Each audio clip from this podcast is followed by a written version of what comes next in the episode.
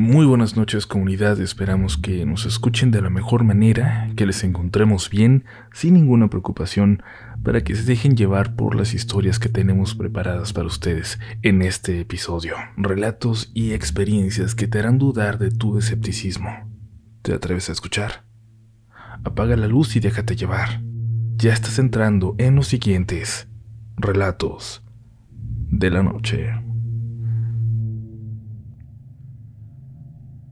Siempre escucho su programa mientras estoy trabajando en mi oficina, regularmente de noche. Me llaman la atención particularmente los relatos de nahuales, ya que tengo mi propia experiencia al respecto. Bueno, no es precisamente mía, pero sí de mi familia.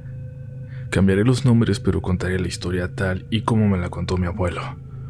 Nosotros somos de Nabolato, Sinaloa, y hace ya varios años se contaban muchas historias sobre brujos, brujas y nahuales, aunque ya casi no tanto. Resulta que se rumoraba que su abuelo, que viene siendo mi tatarabuelo, de nombre José, era un nahual, que se transformaba en un gran perro de ojos rojos. Luego conoció a su esposa, mi tatarabuela Clara, y tuvieron a su hijo Serafín. Como mi tatarabuela era de otro pueblo, ella nunca supo de esos rumores. Mi tatarabuelo era una persona muy promiscua, y a los días de tener a su hijo, su esposa lo encontró con otra, lo corrió de la casa. No lo dejaba ver a su hijo y en un pleito, él le dijo simplemente que se lo iba a robar. Y luego se fue, aparentemente para siempre. No volvieron a saber de él por semanas, por lo que pensaron que se había ido a vivir lejos. A mi tatarabuela se olvidó esa amenaza. A la semana su bebé estaba dormido en una hamaca, y cuando mi tatarabuela llegó para darle comida, ya no estaba.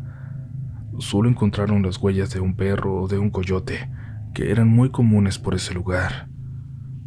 Corrió a pedirle ayuda a su hermano y lo buscaron por días sin éxito, hasta darse por vencidos creyendo que un coyote se lo había llevado, que desgraciadamente lo había matado para comer. Pero en los días siguientes se escuchó un rumor.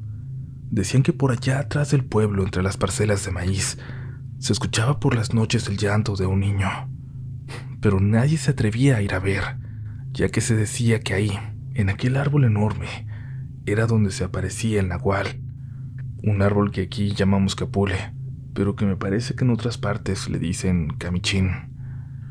Clara le comentó de este rumor a su hermano, que en la noche junto con otros hombres de la familia se adentró en las parcelas con un arma y varios machetes, y efectivamente Apenas al acercarse, empezaron a escuchar a lo lejos el llanto de un bebé, y entre más se acercaban al capule, más fuerte se escuchaba. Al llegar a aquel inmenso árbol, notaron que sus raíces eran enormes, tanto que se habían salido de la tierra formando cuevas entre ellas. Y ahí, en una de esas cuevas, se encontraba un bebé. Y sí, era mi bisabuelo.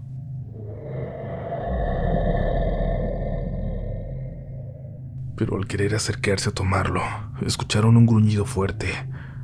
Era un perro enorme, negro azabache, que en sus cuatro patas era de la altura de un humano de pie, con ojos rojos brillantes, con un hocico con afilados dientes. Estaba allá arriba del árbol entre las ramas, y al verse amenazados, el hermano de Clara sacó su arma. Le disparó en varias ocasiones sin éxito, y aquel perro dio un salto, cayó encima de uno de ellos y entonces teniéndolo más cerca, le volvió a disparar, esta vez dándole con éxito en una de sus patas. El perro lanzó un fuerte aullido y se fue corriendo hacia una parcela muy alta. Varios hombres entraron en ella con machetes y aprovechando que estaba herido, pero ya no lo pudieron encontrar. Mi tatarabuela llegó corriendo por el bebé, y allí estaba sobre una cama de hojas, entre la cueva formada por las raíces, completamente sano, sin ningún rasguño después de haber estado más de 15 días perdido. En cuanto al Nahual y a mi tatarabuelo, no los volvieron a ver. Sin embargo, a los días de ese suceso, un amigo de la familia que venía llegando de viaje de Mazatlán les preguntó qué había pasado con José. Y es que él lo vio allá en Mazatlán, muy demacrado y malherido. Dijo que le preguntó si estaba bien, y si le podía ayudar, si le podía dar raite de regreso al pueblo. Pero él le contestó que no, que había salido huyendo de ahí porque unos hombres lo habían querido matar, que le habían disparado. Dijo que vio cómo traía una venda en el brazo, donde dijo que le habían dado el balazo. Mi tatarabuela pensó que había sido un pleito por algún problema, que había tenido seguramente por mujeriego, hasta que después le llegaron aquellos rumores, lo que se decía de él. Le dijeron que era un nahual. Ella nunca había escuchado al respecto, ni siquiera lo sospechaba, pero fue ahí cuando cayó en cuenta, cuando recordó lo que le dijo la última vez que lo había visto. Te lo voy a robar. Hasta su muerte, estuvo convencida de que aquel perro enorme, ese perro negro de ojos rojos, era el mismo que fue su esposo, quien la apartó de su bebé por casi dos semanas.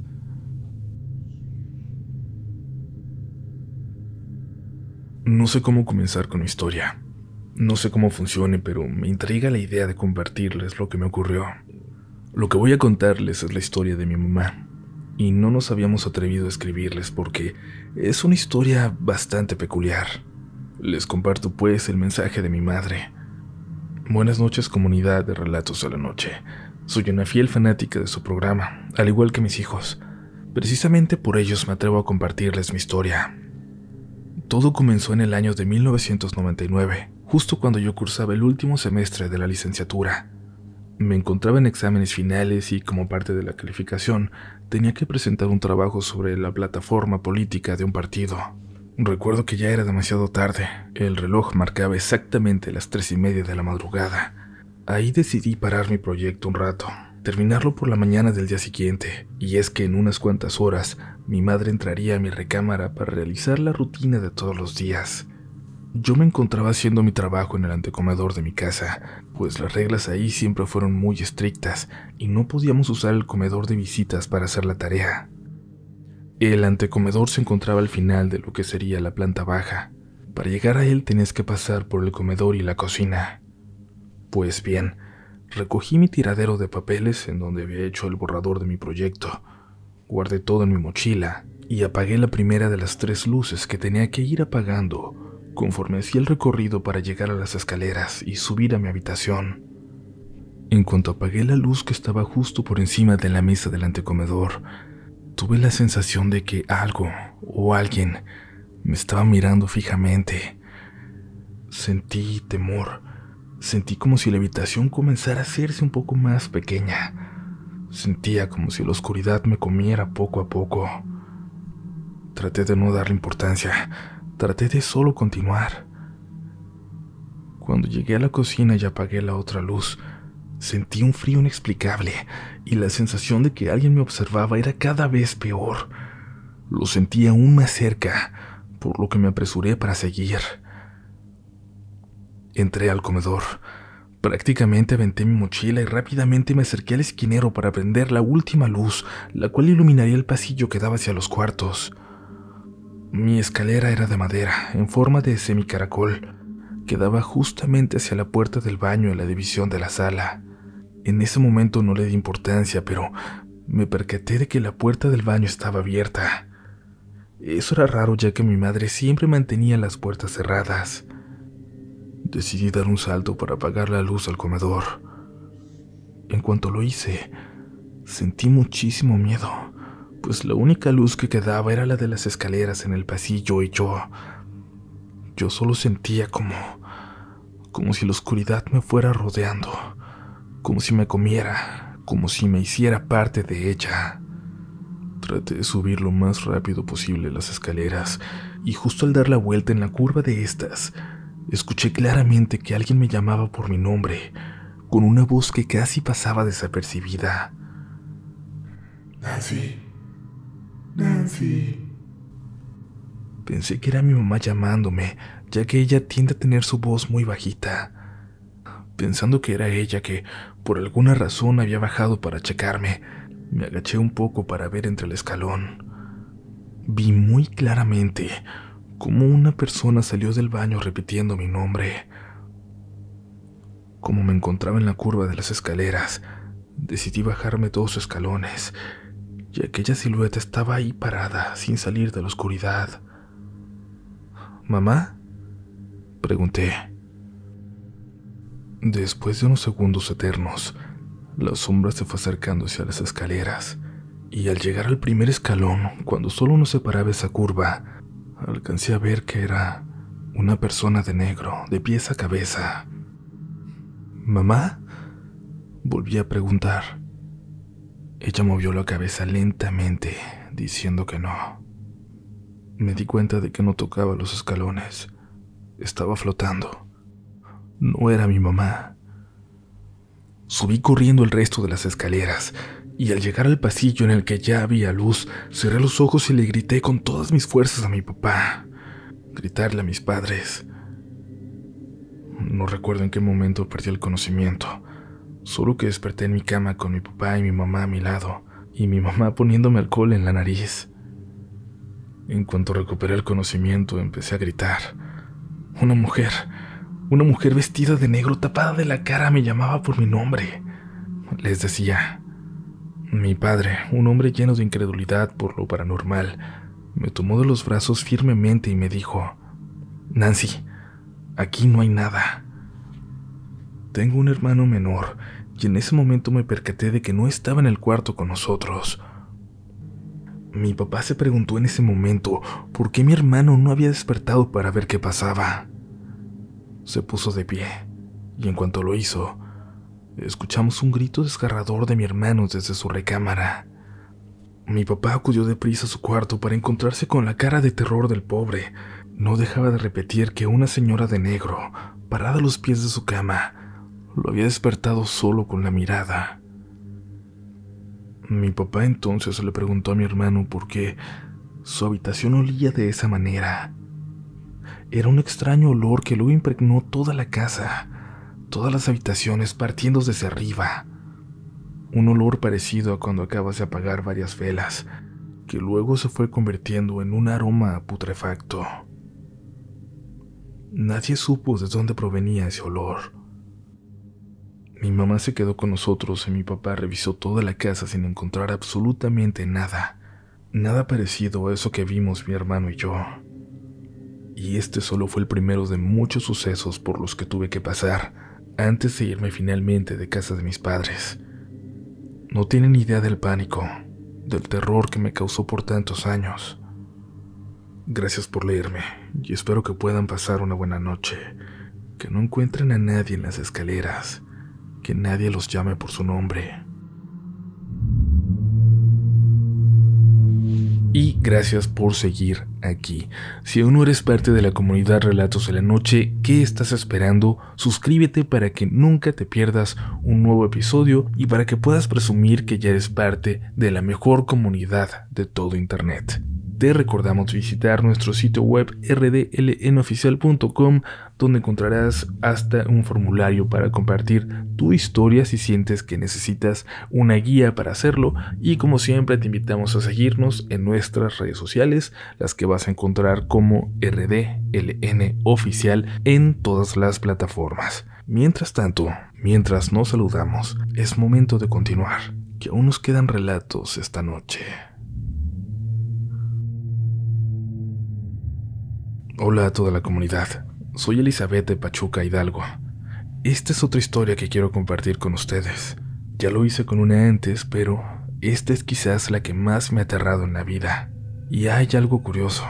Muchas veces al escuchar sus historias, voy recordando más detalles de cosas que me han sucedido. Primero quiero contarles algunos detalles de mi familia, de ese momento y de cómo vivíamos para que entiendan. Mi suegro era velador de una escuela particular, y ahí al lado de ella vivía con su familia, en una casita firme pero con techo de lámina. Vivían mis suegros y mi cuñado, y cuando mi hijo estaba recién nacido, también nos fuimos ahí mi esposo, mi bebé y yo.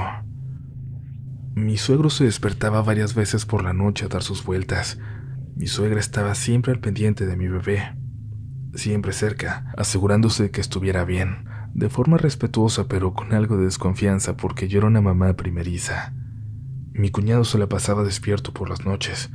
Era el tipo de persona que aprovecha la soledad de esas horas para trabajar.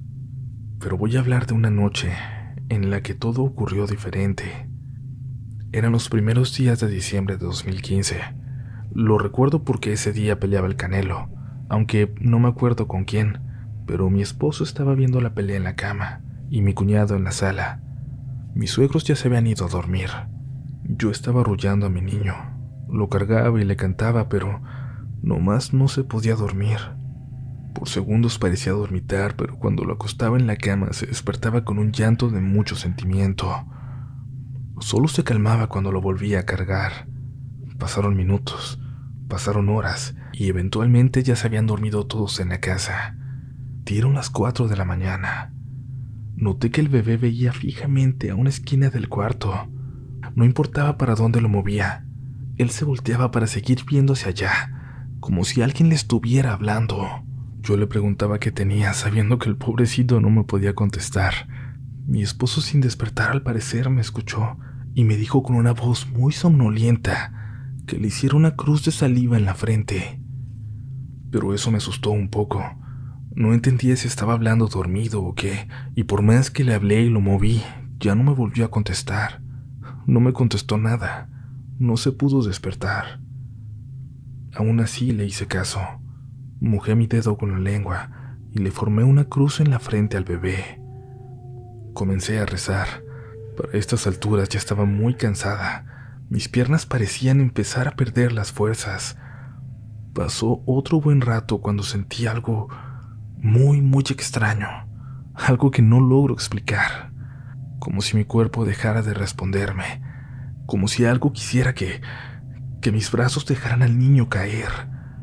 Pero con mucho esfuerzo lo mantuve entre mis brazos como pude le dije a mi esposo que iba a acostar al bebé en la cama, que sentía que lo iba a tirar, y mi esposo seguía sin abrir los ojos ni reaccionar.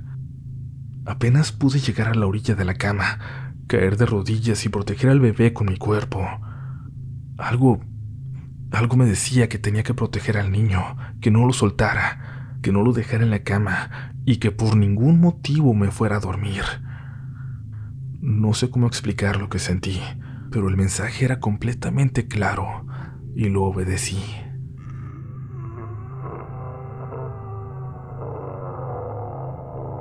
No sé cuánto tiempo pasó cuando escuché una especie de chillido muy fuerte, desesperado. Eso me hizo reaccionar y mi esposo también por fin despertó. En ese momento caí en cuenta de que había estado en una especie de trance al que intenté resistir durante toda la noche. Mi esposo se levantó de un salto, diciéndome que me estaba escuchando pero que no podía levantarse, que no me podía ayudar, que le estaba rogando a su santo que le dejara abrir los ojos y levantarse. Y yo, aún débil, aún sin fuerzas, levanté a mi niño de la cama. Me senté abrazándolo muy fuerte, protegiéndolo. Mi esposo sin decir nada corrió hacia el patio. Escuché cómo fue por la escalera y la colocó para subirse al techo. Dijo que no vio nada, pero regresó muy preocupado. Iba a tomar la escopeta de su papá cuando volteó hacia la mesa. Vio la sal en la cocina y por alguna razón que incluso él desconoce la tomó. Salió de nueva cuenta y la empezó a lanzar a puños hacia el techo.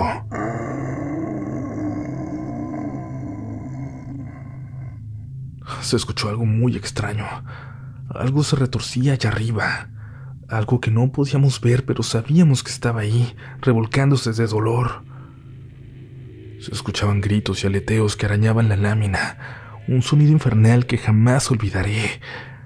Mi esposo dice que alcanzó a ver algo que yo no vi, que una mujer, o una criatura mitad ave negra, mitad mujer, apareció en el techo de la nada. Dijo que eso era lo que se revolcaba. Todos en la casa se despertaron. Yo jalé una cobija para tapar a mi hijo y prendí todas las luces posibles. Mi esposo ahora sí fue por la escopeta. Todos salieron detrás de él. Mi bebé empezó a llorar de nuevo, con mucho sentimiento. Y mi esposo allá afuera intentó disparar una y otra y otra vez, pero los tiros nunca salieron, como si algo atorara aquella escopeta. Lo que sea que estaba allá afuera, de un momento a otro desapareció. Dejamos de escucharla, dejamos de sentirla. Mis suegros me dijeron que esa noche nunca escucharon a mi niño llorar, que se despertaron cuando escucharon los sonidos de rasguños en la lámina. Decidimos bautizar a mi hijo de emergencia. El siguiente fin de semana lo logramos, pero mientras tanto hicimos guardia entre todos cada noche para que pudiera dormir. Creo que para este momento deben adivinar que qué era lo que estaba allá afuera, o al menos que creemos que era. Quiero aclararles que se trata de una colonia muy céntrica de Pachuca, así que si tú crees en ellas y por estar en una ciudad sientes que estás a salvo, piénsalo dos veces, no te confíes, sobre todo si tienes contigo un bebé sin bautizar.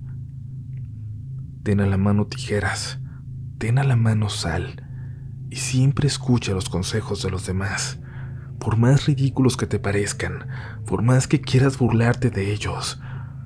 Escucha a quienes ya han enfrentado una cosa como esta. Gracias por leer mi historia.